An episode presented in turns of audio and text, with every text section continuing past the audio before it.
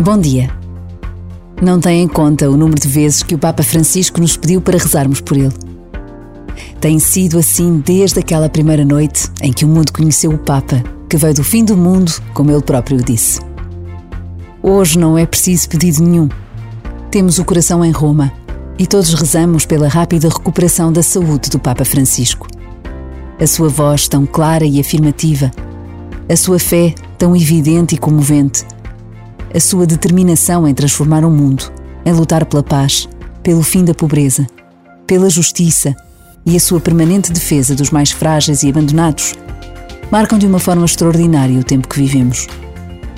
Somos portugueses e pedimos a Deus, pela intercessão de Nossa Senhora de Fátima, que o nosso Papa Francisco regresse depressa à sua casa e prossiga a sua missão. Por vezes, basta a pausa de um minuto para tornar universal a oração de cada um de nós.